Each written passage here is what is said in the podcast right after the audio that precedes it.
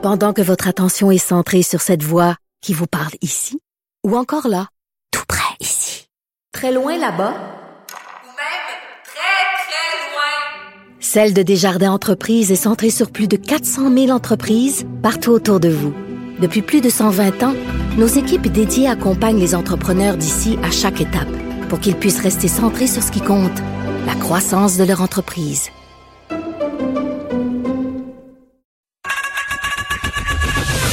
Geneviève Peterson. Une animatrice pas comme les autres.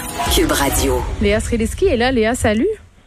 Salut Geneviève. Écoute, une polémique attend pas l'autre dans l'espace euh, public. Euh, Est-ce qu'on est en train de créer des polémiques de toutes pièces? Parce que là, euh, il y, a, y a plusieurs... euh, plusieurs sur les médias sociaux qui parlent d'une polémique sur euh, le baiser volé dans Blanche-Neige et j'avais bien envie qu'on parle de ça parce que bon euh, il y a des ça a beaucoup fait du bruit en France.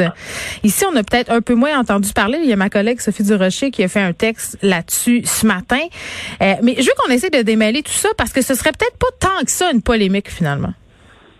Non, c'est ça. En fait, c'est euh, un manège à Disneyland qui faisait trop peur aux enfants. C'est un, un manège de, de Blanche-Neige. Ça part de là, là. Euh, ça part de là. Finalement, on change le fameux manège pour qu'il fasse pas trop peur et on en fait un truc un peu plus sur l'amour. Et à la fin, il y a la fameuse scène de Blanche-Neige euh, où est-ce que euh, ce fameux baiser volé, là, où est-ce que le prince pense qu'elle est morte, puis il l'embrasse, puis là, il se réveille, une chose de même. et euh, il y a Le des- bon vieux conte de fées. Exact. Le bon vieux conte de fées. On rappelle à tout le monde que, comme la Bible, c'est de la fiction, gagne. Alors, allez pas penser que c'est calqué sur la vraie vie. Euh, puis, euh, finalement, il y a deux journalistes de San Francisco qui écrivent sur le fait que euh, ce fameux baiser, euh, c'est un baiser sans consentement.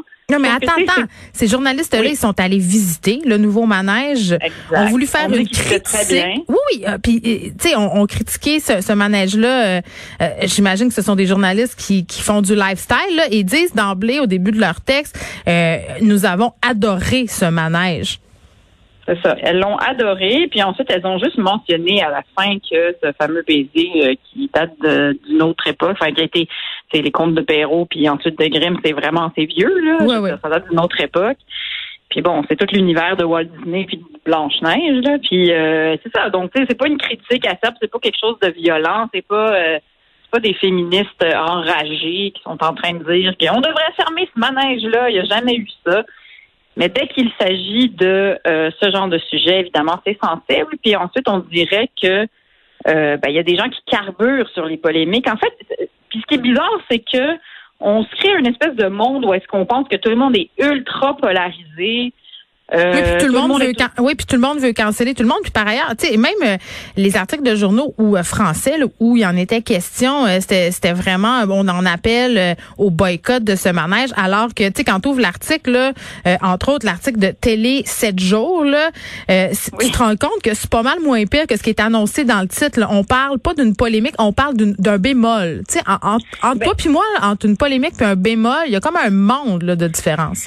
Ben c'est ça, c'est un petit peu comme si tu prenais les deux, trois personnes qui sont toujours euh, dans le parc avec des, des, des pancartes anti-avortement, tu sais, puis tu prends ces deux, trois personnes qui ont l'air un peu perdues, puis tout d'un coup, tu prends ça, puis tu, t'écris un article en disant qu'il y a un grand mouvement euh, pour abolir l'avortement au Canada, tu sais. C'est un Ben oui, mais c'est ça. On grossit, puis là, ça fait boule de neige. Puis tu sais, Ben, ça. pour la, la question du fameux conte de fées, là, t'as dit, c'est c'est les, les frères Grimm et tout ça, Blanche-Neige. Tu sais, moi, j'avais le livre quand j'étais petite, des vrais contes Grimm. Je veux dire, ça finit autrement parce que Disney a beaucoup édulcoré.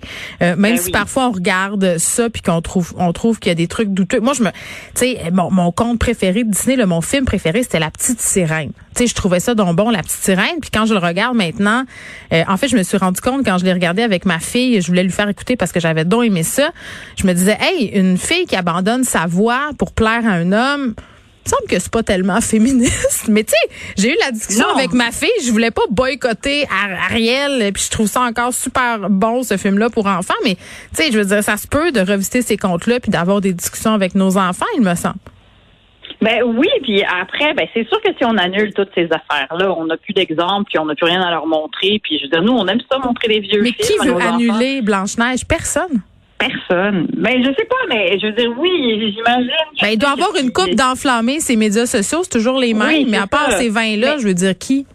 Personne. Ben, perso- non, personne. Je veux dire, je pense pas que c'est un mouvement gigantesque. Sauf que euh, après cette question-là reste pertinente, c'est-à-dire que tu sais, est-ce qu'on brainwash vraiment nos filles si on leur, si on leur montre Blanche Neige Mais ça, c'est un autre, moi, ben, ça, c'est un autre sujet. C'est un autre sujet, c'est sûr, mais sauf que sincèrement, moi, je trouve que c'est partir du principe que nos filles sont un peu connes. Je m'excuse, là, mais genre, moi, ma fille, à un moment donné, si je lui lis, sais, je lui lis des affaires de My Little Pony, puis ces affaires-là, genre, elle se met pas à vouloir voler dans la rue en étant une pouliche, puis si elle le fait, c'est dans un monde imaginaire, là, je veux dire. Je pense pas que euh, nos filles vont avoir un rapport complètement négatif à l'amour si on leur lit des Non. Mais l'attente du prince charmant. Non, mais l'attente, non, mais l'attente, Oui, oui. du- c'est documenté, l'attente du prince charmant. Le fait que le destin narratif de ces héroïnes-là se solde par la rencontre d'un homme euh, qui est finalement présenté comme le représentant ultime de l'accomplissement de soi, là, c'est quand tu l'as rencontré que tu peux véritablement advenir. C'est sûr que ça Oui. rentre dans tête quand tu t'abreuves de contes de fées euh, pendant la petite enfance, mais j'ose croire qu'on montre d'autres choses à nos enfants que ces contes-là. Ben, Je veux dire, c'est une affaire parmi tant d'autres. Puis combien il faut que tu en lises pour que ça affecte ton cerveau au point de penser ça, c'est la réalité. Sex and the. City, Sex and the City a eu pas mal de répercussions, euh, euh, plus de répercussions négatives euh, Mais- sur ma vie mais- amoureuse que Blanche-Neige.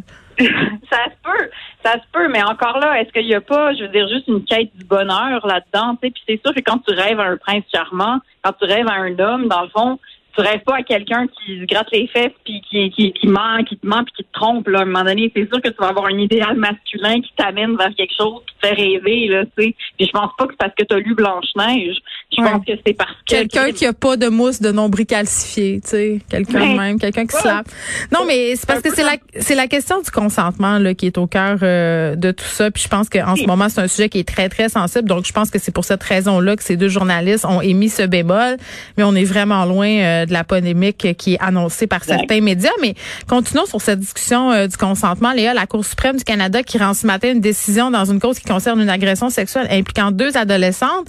Et ça implique justement la notion de consentement. Ben oui, ça implique le consentement parce qu'encore une fois, l'école, euh, l'école, l'alcool a été euh, ben, a été mêlé à tout ça. Euh, et donc, euh, ben, c'est une, une, euh, une jeune fille qui a trouvé son amie dans un état de, de- d'intoxication vraiment très, très avancé. Et puis, euh, il y aurait un garçon qui aurait abusé de cette situation-là. Et ensuite, euh, ce qu'on essaie de déterminer, de ce que j'ai compris, c'est à quel moment est-ce que l'alcool avait été pris, puis à quel point est-ce que la personne était, est-ce que la jeune fille était intoxiquée. Ah, tu vas la voir. T'es-tu intoxiqué? As-tu bu? J'aimerais ça, Geneviève, j'aimerais ça, mais non. N'hésite pas à boire un peu avant nos chroniques, ça donne un petit edge. Le vendredi, on devrait se faire ça. Fred, il me fait signe que non, non. non, non, faites ça, les filles. Euh, mais euh, non, c'est ça. Donc, euh, plus sérieusement, c'est sûr que euh, toutes ces questions-là m'inquiètent en tant que maman. Mhm. Et euh, c'est une question de, de, de consentement, parce que non, tu ne peux pas consentir euh, si tu es complètement intoxiqué. Donc, euh, Ouais, mais c'est quoi la limite? Parce que moi, c'est des discussions euh, que j'ai eues avec moi-même à un moment Ouais. donné. Je me disais, OK, tu sais, de- Ouais. euh, consentir pleinement, le, le consentement éclairé, c'est une notion qui est éminemment élastique euh, selon la personne, sa tolérance à l'alcool. Euh, est-ce que c'est de dire que dès qu'on est un petit peu chaud d'ail, le consentement n'est plus valable? C'est-à-dire que dans le sens où mon état est altéré, puis je vais consentir à des affaires... euh, à, à euh, je consentirais pas en temps normal, c'est quand même euh, pour vrai ça, c'est ça très compliqué. ben oui, c'est compliqué, tu sais, parce que on a dans notre tête l'image de la fille sous le morte sur un lit. Euh, Il y, a, y a un monde hein, entre les deux là. Mais oui, et sincèrement, j'aimerais qu'on s'éloigne euh, du dossier des adolescents parce que ça, ça m'inquiète beaucoup plus parce qu'après, il y a tout, les, tout le, le côté être mineur, puis les, les différences d'âge, Ah, ben oui, ben Donc ça, c'est sûr que euh, ça, c'est un dossier qui est plus inquiétant. Mais après, cela dit, le consentement et l'alcool, c'est sûr que euh, j'aimerais pas être un juge. Disons que ça doit ça, doit créer des zones grises euh, assez gigantesques euh, quand il s'agit de, de, de, de faire un procès pour agression sexuelle. Cela dit, c'est sûr que c'est une bonne question, là, parce que on en a, il y a coucher avec quelqu'un quand t'as bu et le regretter, et ça, c'est pas Ben, une puis il a couché avec quelqu'un quand t'es jeune, euh, puis est-ce que t'es est-ce que t'es en mesure de consentir pleinement, tu sais tout ça là?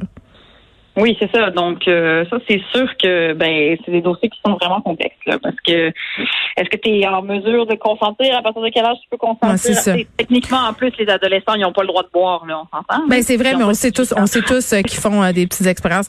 Léa Streliski, merci beaucoup. On se retrouve mardi. Merci Bon beaucoup. À la prochaine. À bientôt. Bye.